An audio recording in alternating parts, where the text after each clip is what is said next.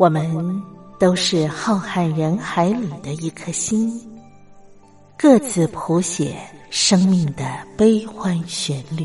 天上每颗星唱着一首歌，是我是你，我亲爱的兄弟姐妹，你在哪里？亲爱的兄弟姐妹，你在哪里？茉莉邀请您一同听心灵在唱歌，让我们更加靠近。微微笑的星星说：“永不分离。”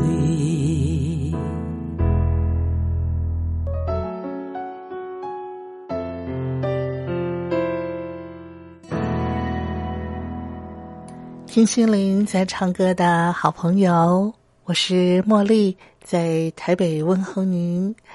感谢您每个星期四啊，在固定的时段，也就是清晨的四点到五点；另外一个时段就是傍晚的五点到六点，锁定光华之声，我们在空中相聚一个小时。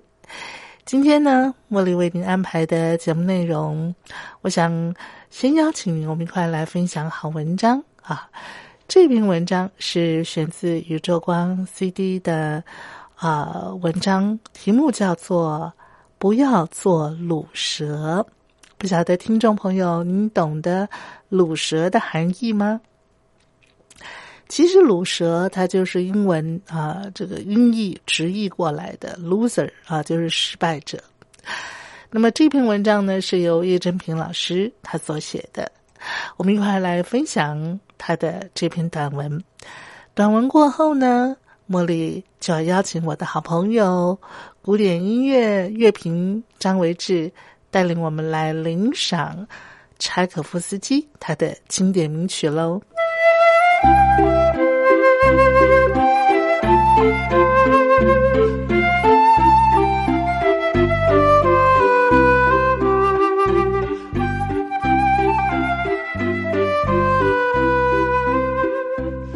与书为伍就是幸福，欢迎收听《拥抱书香》。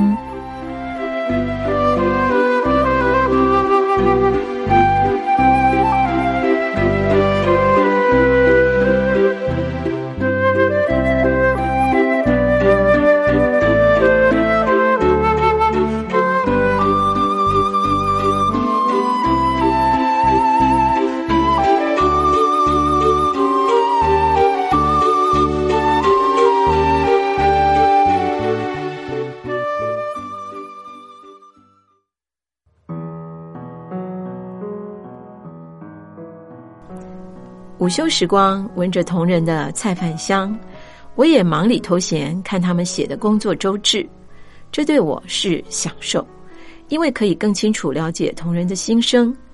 只见一位资深同仁写：那天有人问我，上次上台报告，叶老师提到我的主责施工好像正在走下坡，我听了会不会很受伤？我说不会啊，为什么会有这种感觉呢？他说。如果是我听了会很受伤，因为感觉辛苦被人抹灭了。我说，我跟叶老师合作多年，我知道他不是在否定我，所以没有关系。要如何做到面对失败仍然不自怜不自卑？教育部目前公布台湾国际学生能力评量计划二零一八研究结果，有七十九个国家或地区接受评量。其中，十五、十六岁学生在害怕失败这部分，台湾的学生排名第一。换句话说，害怕失败这件事，台湾可以说是世界第一。仔细看这份报告，会发现，失败后，我们的孩子会非常担心别人怎么看自己，怀疑自己的未来规划，怀疑自己的天分。原来，对台湾的孩子来说，失败不只是失败，更牵涉到自己的人际关系、未来前程和天分高低。好沉重的担子啊！这些重担从哪里来的呢？父母害怕失败，往往会把恐惧传给孩子。大多数的家长把孩子视为自己的延伸，以及教养技巧的产物，所以孩子失败时，家长通常会觉得很丢脸，同时可能会有两种反应：稍微疏离孩子。比如在说话语气或肢体上疏离，或者过度疏离，如表达不满或愤怒。孩子发现家长疏离，会觉得羞耻，开始恐惧与回避失败。但绝大多数的家长完全不知道，自己深深的恐惧可能对孩子造成极负面的影响。对有些人来说，失败引发的不只是失望和沮丧。而是破坏力更大的感觉，如尴尬、丢脸，以至于想到失败就十分畏惧，潜意识不再预期自己可能成功，进而有意无意打击自己，反而促成畏惧的结果。就像 PISA 计划主持人，也是台南大学教授洪碧霞，根据报告分析，总题数有两百四十五题。三十题未作答的台湾学生比例高于百分之十，一题都没写的甚至高达百分之四十三。学生连答都不答了，放弃的那么快，是因为他们预期自己会失败，加上过去的经验显示，失败代表自己是卤蛇。写到这里，我不禁想到圣经中有一段记载。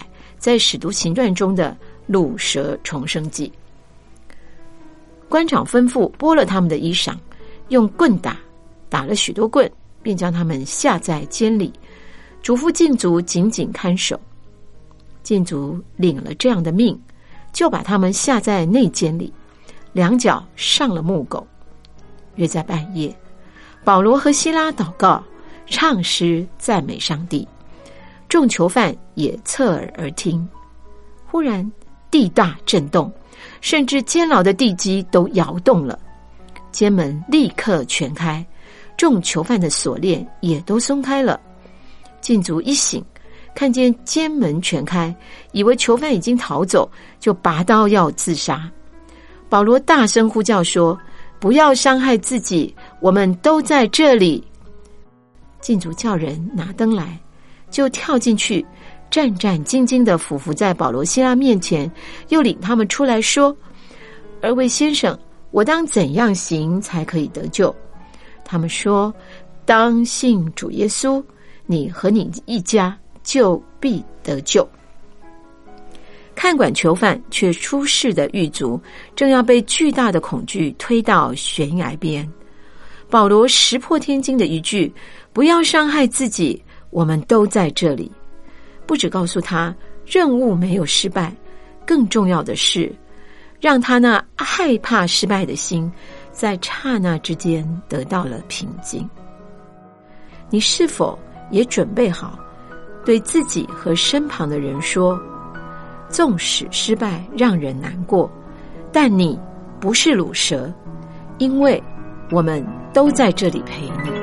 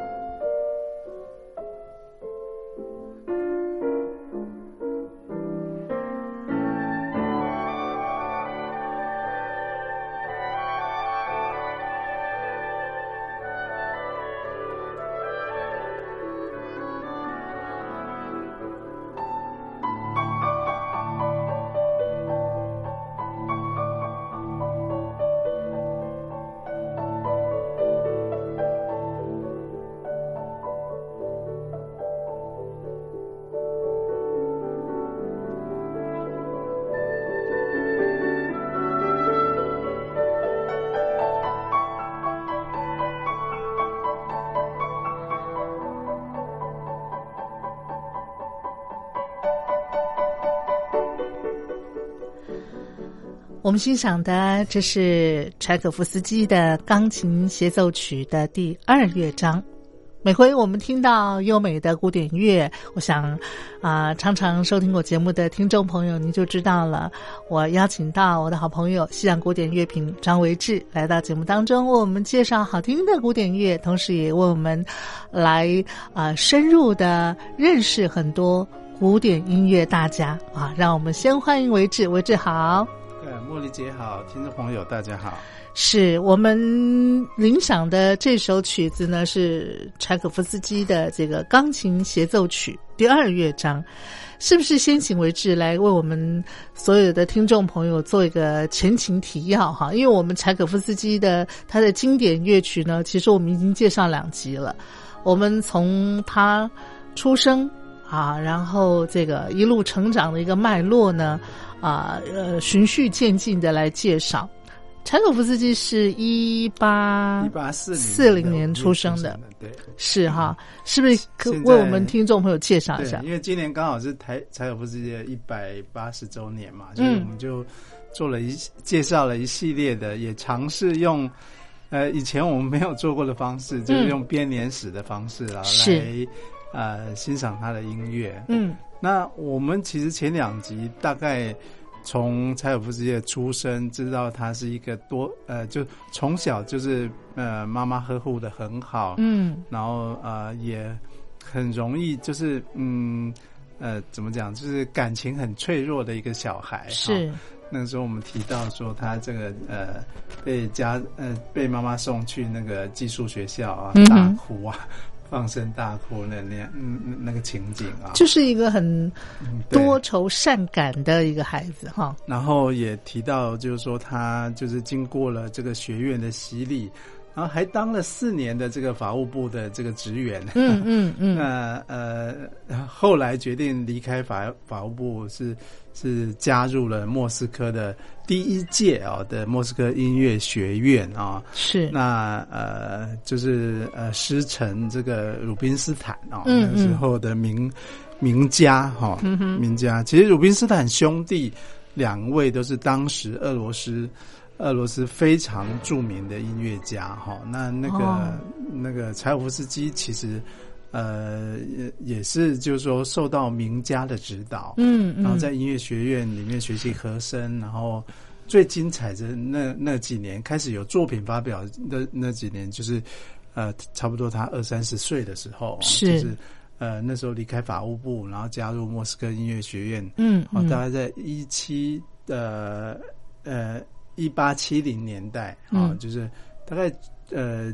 呃，六九到呃七零年这这几年是算是他呃蛮呃，就是说崭露头角，嗯呃的这个时代。那我们刚刚听到的这个柴可夫斯基呃第最著名的这个钢琴协奏曲啊，很浪漫很浪漫的这个第二乐章，其其实就是在这个时期的作品，它是一八七四年左右的一个作品。而且柴可夫斯基，我记得之前呢，前一集你有稍微提到，就是他念音乐学院的时候，好像毕业的时候成绩也很优异，对不对？是是是，嗯，当时就得到银奖章哈，是当时应该是，呃，不过他也是首届嘛，所以算是。呃，虽然有点延毕，但是相当优异的成绩毕业。嗯嗯嗯嗯，只有指挥稍微差一点啊，其他的很优异。好，对，好。那呃，我们刚才欣赏的，这就是柴可夫斯基他所写的这个钢琴协奏曲的第二乐章嘛？哈，维是我们是不是也要领赏他的第一乐章呢？对，因为呃，听柴可夫斯基的钢琴协奏曲，不听第一乐章，好像有点可惜啊。那第一乐章其实其实是算是他最最最著名的一个乐，呃，这个算算是一个呃，怎么讲是就好像一个招牌一样，他出来就是一个招牌。可是，事实上，柴可夫斯基在这首曲子，他在学院里面，呃，刚要发表他的著作，他第一个就先咨询他的老师。哦吼，那他的老师听了之后，其实其实是有点不屑的，好，其实是。不是那么呃呃，不是那么认同这个曲子，不认同啊，嗯，不是很认同。哦，所以这个这个曲子，他是因为他的那时候写的曲子跟当时的整个的一个音乐的那种主流派的那种氛围不太一样，是不是？我我觉得柴可夫斯基他他那时候还是一个学院学生嘛，嗯嗯啊那嗯他写那样的曲子，呃，其实是有一点非常自我，他也不是说是呃是像谁。嗯你看第一号钢琴协奏曲，其实有点呃嗯，现在角度当然是承先启后。嗯那当时听听到这首曲子，可能呃呃老师会觉得说呃有点大胆。好桀骜不驯的感觉，哎有点这个 这个呃，就是不一样啊。啊所以所以其实呃，老师呃，并不认可。不是很认同的。哦哎，嗯所以你说的老师就是鲁宾斯坦吗？对，就就是鲁宾斯坦。哦，好好好哎，是，那呃，鲁鲁鲁宾斯坦其实还还曾经要求说，他应该要修改哪些地方。那他改了没有呢？呃，一个褶都没改，哎呀，他其实就很坚持，他其实就很坚持。是，这首曲子就是呃，保持它的原汁原味。嗯嗯嗯嗯嗯，嗯，好。那维志，我们现在是不是就来欣赏他这个钢琴协奏曲的第一乐章？对，在音乐学院时期的一个发表的作品，它呃第一号钢琴协奏曲。好，我们第一乐章，我们一块来欣赏。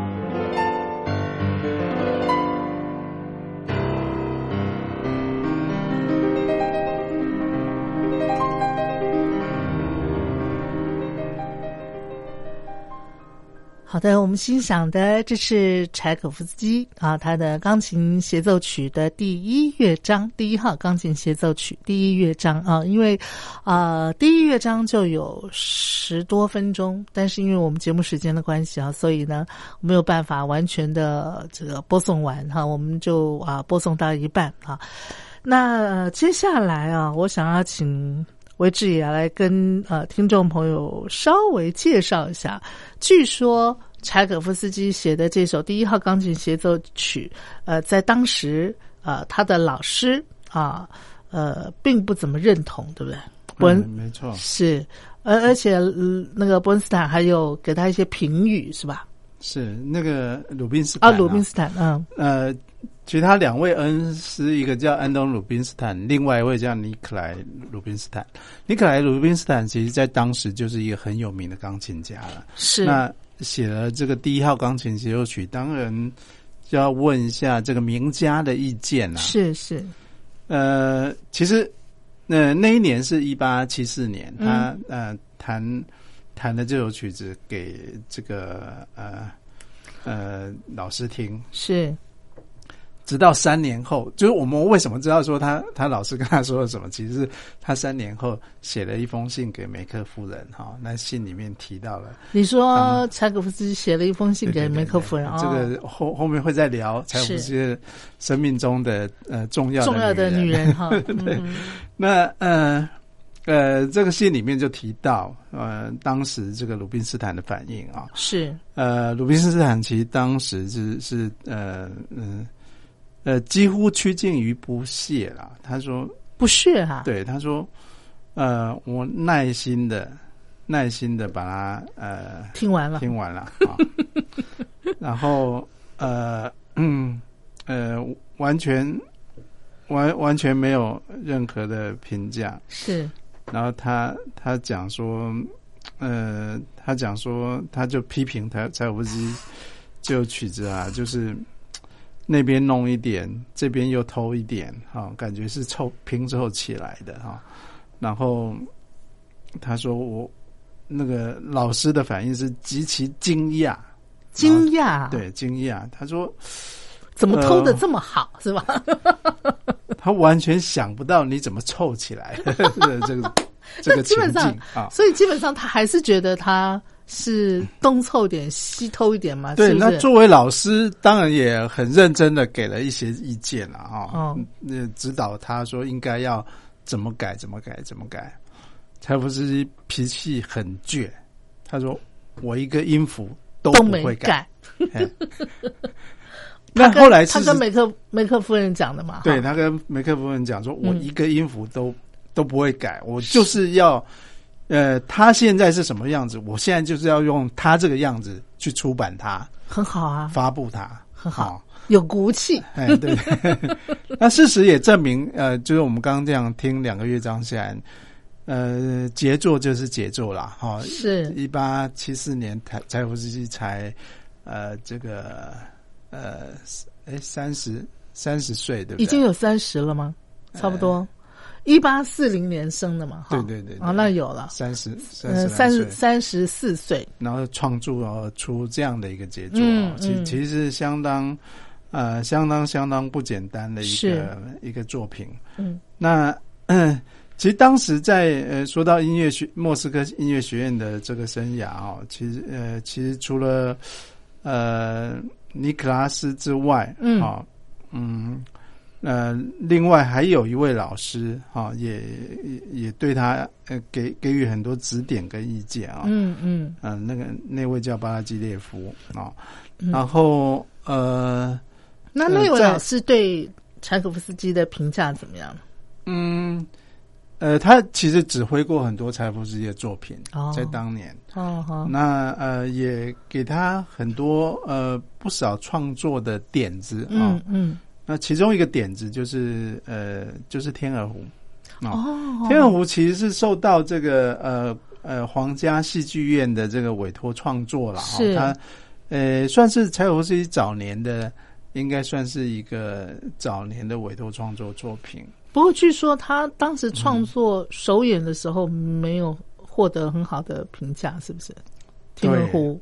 嗯对。嗯嗯。呃，可是呃，这个也很妙，就我、嗯。我我们其实之前有一集聊过天鹅湖嘛，是是，确实是如此。嗯啊那嗯。那柴可夫斯基第一次写芭蕾舞曲，他其实嗯呃，一方面他没那么懂芭蕾，哦哦。好、就是说他他可以把音乐写得很美，但不见得能够能能够适合那个舞者，对，对不是就是没有嗯。去，就是呃，你芭蕾舞呃芭蕾舞剧要成功，大半是要靠那个编舞嘛。嗯嗯嗯，那编舞如果编的不好，那就是灾难了。是是，哦所以呃，天鹅湖其实首演蛮惨的。嗯嗯 呃，他他其实首演首演一方面，嗯、剧团不好，舞嗯舞团不好，是，然后乐团也不好，嗯嗯，所以编舞编的不够好，这个音乐就打了折扣了。是，嗯，不过。嗯说实在，呃，今天呃这个年代回回顾起来，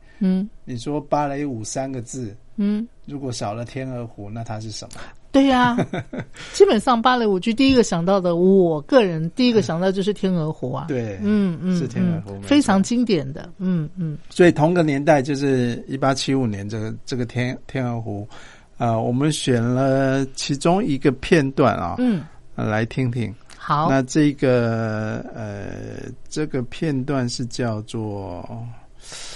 呃，它是一个华尔兹、嗯哦，天鹅湖里面的一个华尔兹，是那蛮有名的一个乐段啊。嗯嗯嗯，呃，嗯我们先听一下这个一八七五年的天鹅湖作品。好，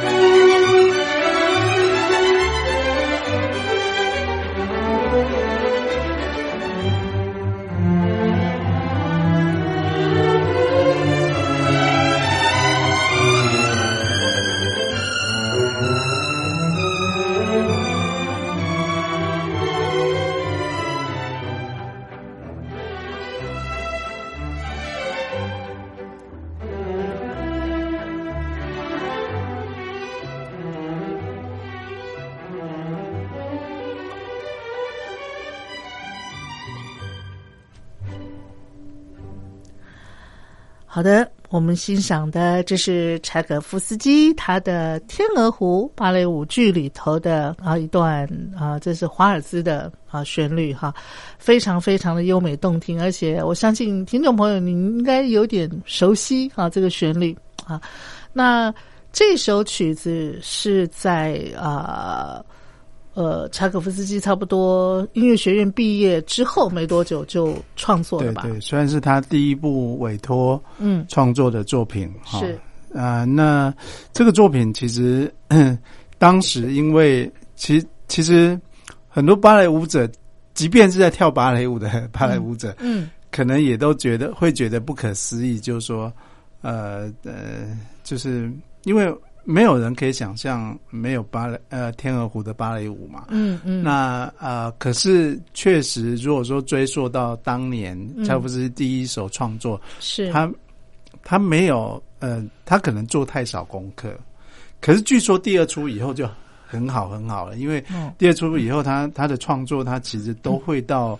呃呃，就是跟跟编舞者沟通，然后去看人家排练，所以那个胡桃钳就好多了。哎，创作就 就差很多了。是是是是，所以后面的就很成功。那天鹅湖当然可能也是这样的背景，它出名的难哦，它其实是蛮出名的难。它其实还有一个还有一个乐段，一个一个双人舞啊，嗯嗯的一段是我我们上次也介绍过，有一段是那个。就是要一一直转圈，一直打陀螺的感觉。对，一直转圈，一直转圈的那那一段啊，其实也也是相相当著名的。是后来编舞者其实加了很丰富的，甚至他甚至连结局都有两个版本。嗯嗯嗯嗯嗯，悲剧结局跟喜剧结局。嗯嗯，是。可天鹅湖的命运，好跟我们呃前面提到他更早期的创作《罗密罗密欧与朱丽叶》，嗯嗯，其实某种程度都暗示了他的这个。命运的这个变化哦，其实呃，我我我们上一集也提到说他在学院的生涯，对呀，有一些爱人，爱人去世的时候，他伤心的要死，是他三十岁左右的感觉上都蛮蛮哀怨的，透露一种那个哀愁的氛围嘛，对不对？可是那个那个那个年代，这种呃，这种一旦就是说爱人过世，然后你那个伤心欲绝，其实。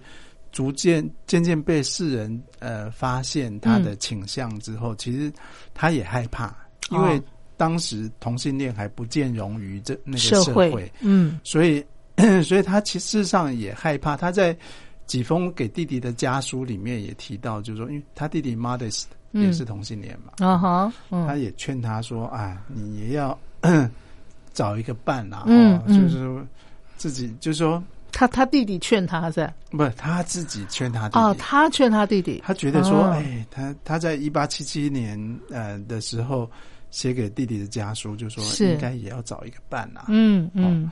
那不过就在这一年，就是一八七六年那呃的时候，他那时候首度跟他弟弟透露出他想结婚了。哦，是在信件。那是什么样的一个背景想结婚啊？是，其实是。在当时有一个那个他的呃算是呃学生啊写信给他嗯。哦爱慕他吗？对，爱慕他的学生。哦，哈哈嗯，一个女生对女学生爱慕他，对，爱慕他的女学生。嗯嗯嗯，那这个女学生叫呃安东尼娜。哦，安东尼娜。对，安东尼娜。是。那呃。他其实说实在，他在跟呃写信跟柴可夫斯基告白的时候，那那一八七六年那个时候，嗯，其实柴可夫斯基呃想不起来他是谁。哦，哦，那那那这样子，他还想要跟他结婚啊？呃，不过呃，很巧，就是在那个背景嘛，就说他他怕自己的身份曝露。曝光，然后。然后，呃，又收到这样的情书，是。然后他一开始还是跟他用，嗯，用笔谈，是用写信的，用情书的这样子往往返。是。他他他想不起这个学生，然后还可以跟他用情书往返啊？嗯，是不是啊？我知道，就是写了一两封以后，就慢慢熟悉了。对。他毕竟还是个爱慕者嘛，啊，是是是，毕竟还是一个爱慕者，没错没错，嗯，但老实说，柴柴可夫斯基对这个安东尼娜并并不好了。嗯。啊但安东尼娜非常，他呃，他自始至终是非常就是呃仰慕那个柴可夫斯基的，对不对？爱慕他的老师，仰慕，而且是爱慕。是嗯对，是。他自始至终都都呃，即便到后来后后来结婚了没啊？就是跟他结婚了，哦，有结婚了是吧？对。哦，有上集我。们提到他第一次呃，就是没有成的那个婚姻是跟另外一个女高音嘛。哦，不是这个哈，啊，不是哦不是，那个叫我弄混 d 了 e。t o r 那个哦，那个那个女高音其实是被准丈母娘识破是是是是是，他 就没这就没结婚，然后他就很生气嘛，对不对？对对对对对对，还有有很大的一个情绪，故意。展示很生气，表示他不是。然后这是他的女学生，然后他就真的跟他结婚了。对对，他其实跟他结婚其实是有点保留了，他甚至还还跟他讲说，你要知道我对你的爱不是那种爱，我已经这把年纪了。哦哈，已经到了一个成熟的年纪，我不是我没有那种呃那那种男男女之爱是不是？那种对他他用一个字，他叫做兄弟之情的爱。哦，他跟他的那个安东尼娜说：“我跟你是兄弟之情的爱啊。对，然后呃，他说你如果可以接受这样的爱，”嗯，哦，我们就结婚。我就提议我们结婚。好、那安东尼娜马上说 Yes，I do。真的、啊。哎呀，那这个当下的这说了，对，就是说的太快了。真的，安东尼娜婚后他有后悔吗？呃，这个其实看不出来。哦，看不出来。我觉得那个时代的女性是不管丈夫做了什么，嗯嗯，她都接受的。呃，都会非常力挺，呃，丈夫就就至少不会公开表达什么，反而柴柴可夫斯基在事后说了非常非常多他的坏话，说安东尼娜的坏话对，。说了非常多他的坏话。他说就是他怎么了？他他他批评他庸俗啊，说他就是，呃其实不是真的那么懂音乐啊，哦，哦哎这样就说了子哦，呃，这些话，嗯哎。嗯，那 事实上，他的朋友在他决定做这个选择之前、啊，嗯，也觉得很不解，哦。因为在差不多同同个年代，嗯。他也结识了梅克夫人，是。也也开始通信了啊。梅克夫人，呃，梅克夫人其实也是另外一个书信的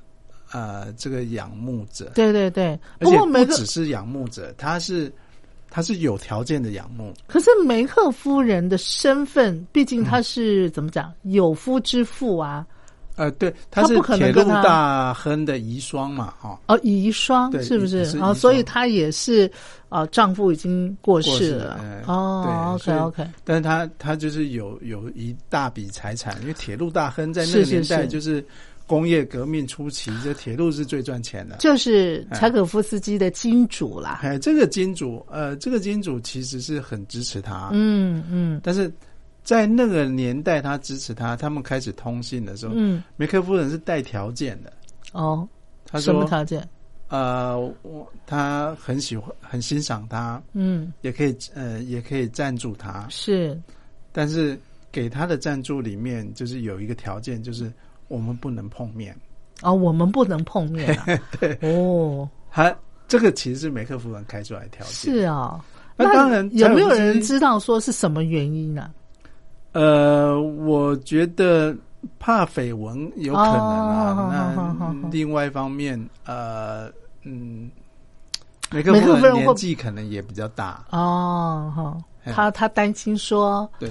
我们这样子就是啊、神交啊、这样子精神上的这样子的交往是是很唯美的嘛。但是碰面了就，那那层薄纱就没了，对不对？这种精神上的爱情哈，嗯嗯，如果读呃，他跟安东尼娜的书信跟梅克夫人是书信，那真是对比。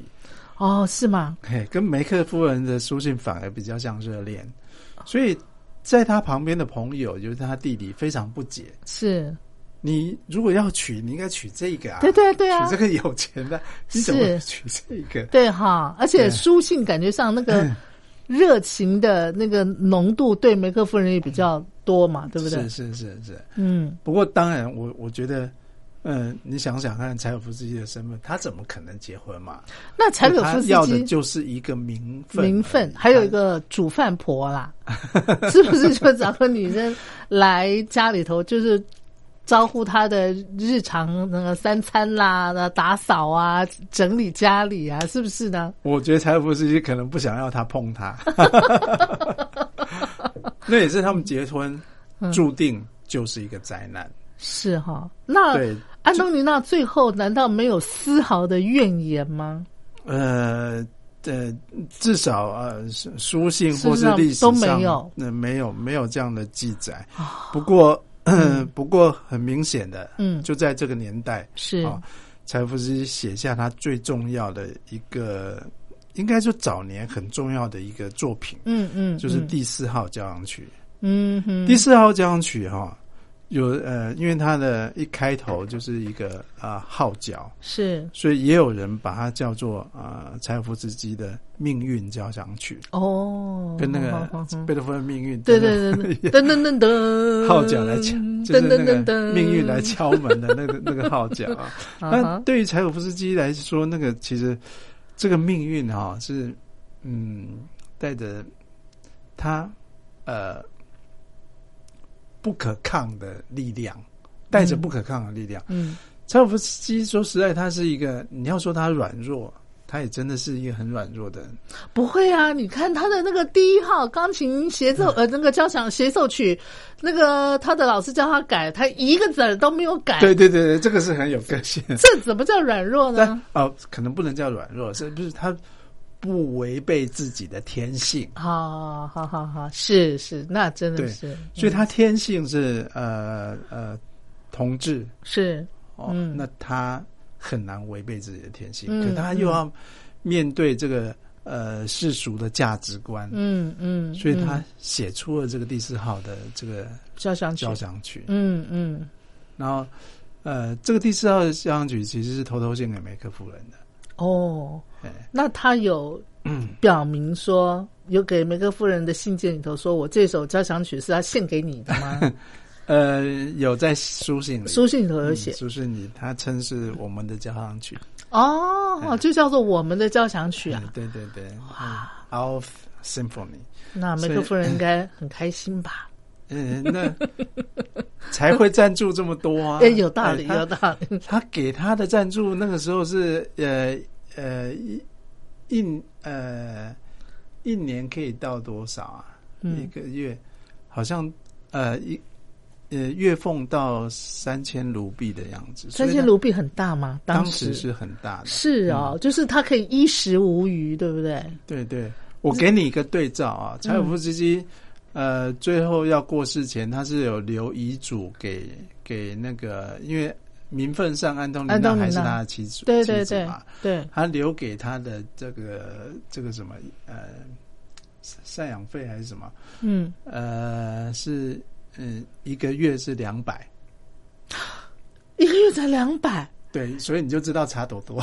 然后梅克夫人那个时候赞助他的时候，一个月给他三千，对对对对，嗯，这个是天壤之别，真的真的，我非常替安东尼娜抱屈。所以再回头回头来看，他一八七七年这个呃第四号哈、嗯，真的就是真的就是一个呃自己对自己命运的一个写照。嗯，一种呐喊吗？呃，你如果说呐喊，还不如说他有点哀嚎，哦，哀嚎，就是在那个 到了哀嚎的地步。在那个音乐嗯哈，在那个音乐里面，你几乎是听得到那种啊、哀嚎的声音。是，我们不妨先来听听这个命运的这个敲门。好好，再呃细听一下，是不是真的有这样的哀嚎叹气声？好的，来，我们现在就一块来欣赏，这是柴可夫斯基啊，他所写的这个命呃他的命运交响曲、啊，第四号交响交曲，响曲啊，其实就叫第四号，他也没说是命运，是是是给他取一个命运，对，但是他反映了他的命运。是，然后他也是献给梅克夫人的吧？好，嗯来一块来欣赏。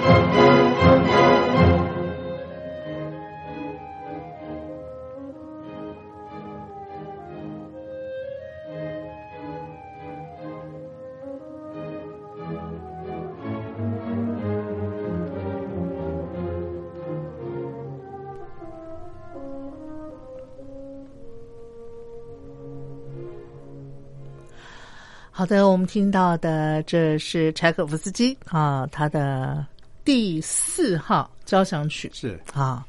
呃，嗯，刚才我们听到的是第几乐章啊？就第一乐章、就第一乐章它那个啊号角的开始。啊，不知道大家有没有听到那个哀嚎？有有有有有有有有，非常那从弦乐开始的那种爬得很高，然后又掉下来，是是然后哈，弦乐到管乐，弦乐，对对对，弦乐一轮，管乐一轮哈，，每个啊声部都要哭一次。真真的真的哈，这就是他心灵的一种气诉吧？对，啊你看，那是那是背景是一个婚礼耶，啊是啊。那年他结婚了，哦，结婚那年写的这样的曲子，嗯，真的是，背景是他的婚礼啊，对啊，他那可见的他的这个婚结的多么样的一个悲戚。悲我觉得他这首音那个交响曲是献给那个安东尼娜的，你知道吗？安东尼娜才要哀嚎呢，是不是呢？他一生就葬送在那个柴可夫斯基的手上了，你说是不是？唉，好的，我们因为今天节目时间的关系，嗯，所以呢，我们就只能够暂时领赏到这儿了哈。下个礼拜我们要继续的，请维志再来为我们介绍柴可夫斯基的生平，还有他好听的一些代表作品。啊，我们现在耳朵听到的这首曲子是他的啊，四季的 OK，嗯，最后一首，我想剩下一点时间，我就挑一首呃，柴可夫斯基。我们片头一开始有听一首《四季》，嗯，那他另呃还有另外一种同同年代也是一八七七年他结婚这年写的呃《四季》里面的秋。秋啊，好，那我以我们就下礼拜见喽，好，拜拜，谢谢。